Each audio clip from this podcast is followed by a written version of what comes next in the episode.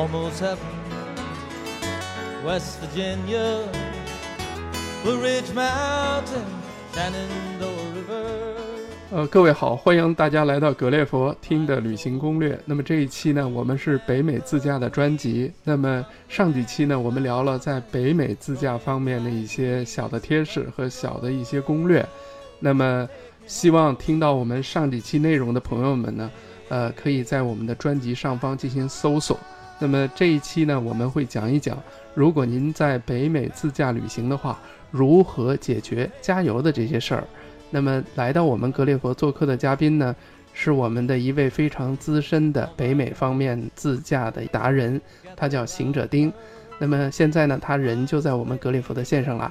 那今天呢，有请呢，他把这个问题呢，跟我们的听友们做一个分享。那欢迎我们的丁同学。大家好，我是爱文兔旅行的行者丁，咱们已经是老朋友了，已经分享过很非常多的经验了。呃，我在这里给大家分享一下，在美国自驾如何加油。呃，真的，在美国加油和中国加油有太大的不同了，因为在中国都有人替你做，在美国加油，一个偌大的加油站只有一个工作人员，他既要卖货还要收钱，几乎要做加油站所有的事儿。呃，所以加油百分之百在美国都是自助。呃，然后这里我给大家开始讲怎么加油。首先开到加油站里。第一件事儿就是你要找到自己的加油的位置，呃，不同的加油站不一样，呃，但是要注意到一点，就说最忌讳的一点，就是千万不要去加柴油，因为你开的往往都是汽油车，呃，柴油的加油枪和加油站在美国有一个重要的标志，首先它往往是绿色的，如果从颜色上看，它是绿色的。它英文标记是 Diesel，这个一定不要去加。然后汽油呢，加油枪、加油机往往是黑色的，这个大家可以选一下，可以注意一下就可以了。然后到美国的加油站怎么加油呢？首先你要把车，你要知道自己的那个车的油枪口在什么位置，然后把车的油箱口开到你要去那个加油机的。呃，距离比较近的地方，因为我的经验感觉，美国的呃加油枪后面那管子相对会短一些，不可以扯很远。然后呢，付款有几种方法，我先讲最简单的，用现金付款。用现金付款的方法是，你先把车停好之后，你要看好你的那个加油枪的编号。比如说，整个加油站有一二三四五六七八九十多少号加油枪，这时候呢，你记住你的枪的号，然后你到里面柜台找工作人员，你告诉他，比如说我是 Palm Four 就四号那个油枪，然后你去给他讲，然后他会问你加多少钱。这时候，比如说你想加，举例啊，你想加三十块钱油，一般。小型车三十块钱油能加满了，你要加三十美金，OK，你就给他三十美金。这时候你告诉他枪号，他就会说可以了。然后这时候你回到加油枪，自己首先选择油的标号，它的油标号有八十七、八十九、九十一。呃，我们经验，如果你是租车自驾的话，八十七号的油就足够了。在那个选择键上选八十七，然后拿起加油枪。然后插到那个车的口里，然后你就摁那个开始加油。这时候油表油开始加的时候，油表就会显示你剩余的金额和加油的容量。因为美国的加油站那个容量显示都是加仑了，一加仑大概是四升吧。然后它就开始显示，开始不停的数字不停的走。这时候会出现两种情况，一种情况是。你三十块钱加完了，对，因为你只给了人家三十块钱嘛，这个枪就会自动跳枪，加油就结束了。你如果不想要发票，不想要收据，不想要这个 SAM，然后你就可以直接挂枪开车走人，OK 了。还有一种情况，你加到二十九或者加到二十的时候，油箱已经加满了，已经跳枪了，这个时候。肯定就不能再加了嘛！你要把油枪拿出来重新挂好，你要回到加油站的工作人员柜台那儿，你去找他找钱，他会把还没剩下的钱找给你，然后给你收据，然后这个过程就结束了，可以开车走人了。这是用现金加油的方式。另外一种付款方式，你可以用信用卡。呃，信用卡呢，呃，其实我不是特别建议。国内的游客去美国用信用卡加油，因为这里有个有些小问题。首先，它的加油机千奇百怪，有些信用卡它不收，呃，可能会付款失败。还有一种情况，因为国内的客人在美国刷信用卡会有好多疑问。呃，举一个最常见的例子，如果你用信用卡加，会发现你刚开始把信用卡往里一刷，然后刷完了之后，你就可以开始加油，你不用去找工作人员。这时候你会立刻收到一条短信，你会发现，有可能他只扣了你一块钱，然后你就把油加完了。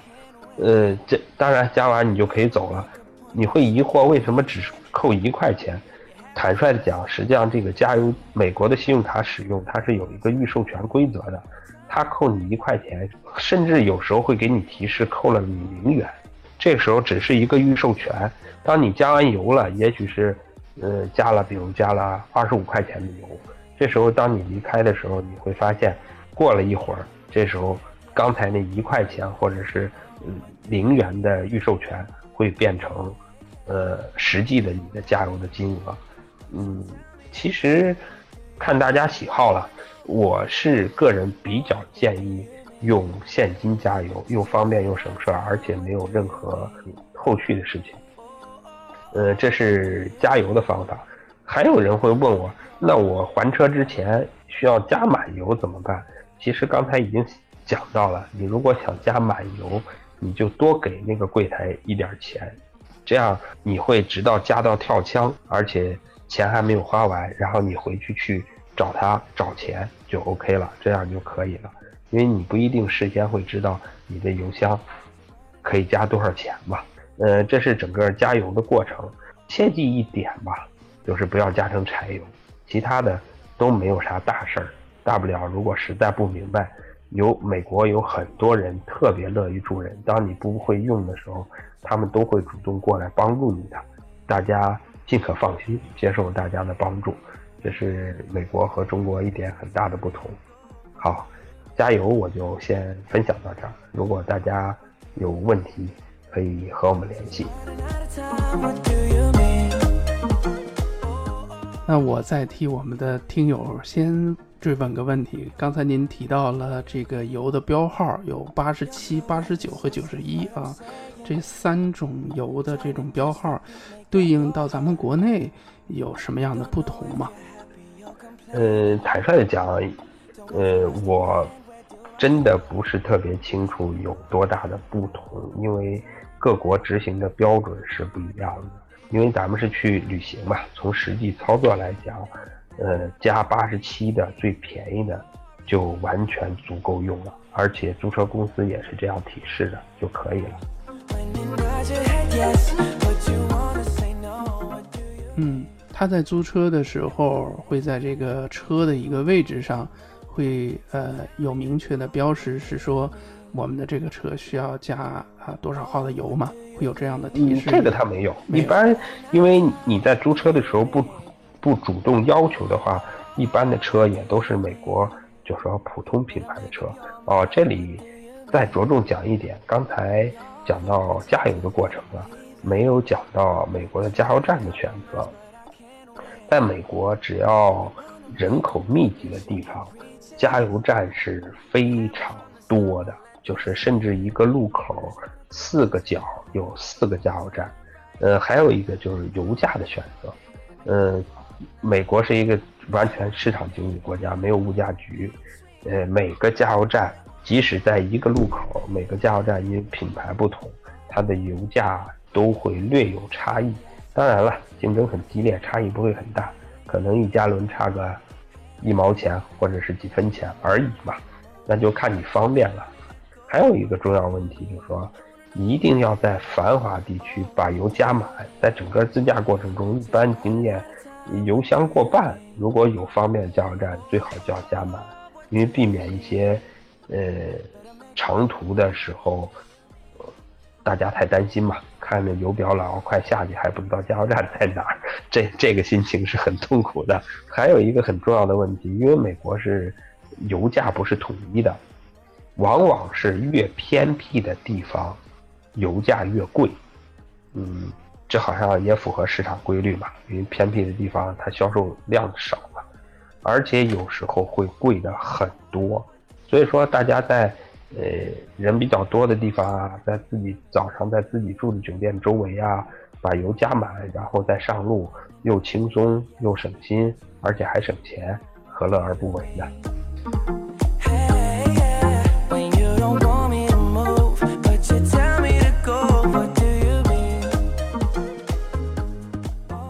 好嘞，非常棒！我觉得您最后补充的这个点挺好的，这个告诉我们，这个在人多的地方加油啊，尽量避免这个偏远的景点，在那个地方再加油。哎，这个也是一个帮我们省钱的一个小攻略吧。那么今天呢，我们在美国自驾加油这方面的一些小的攻略和小的贴士呢，就先分享到这儿。那么下一期呢，我们会继续邀请我们的行者丁给我们分享。在美国西部自驾方面的一些小攻略和小技巧。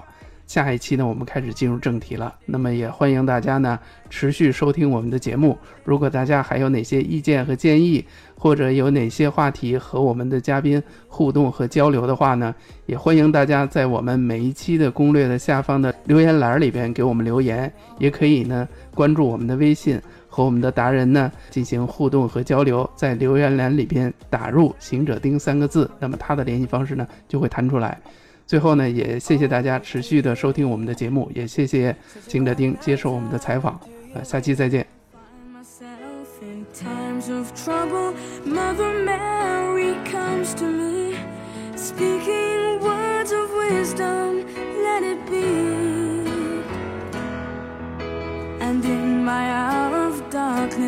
She's standing.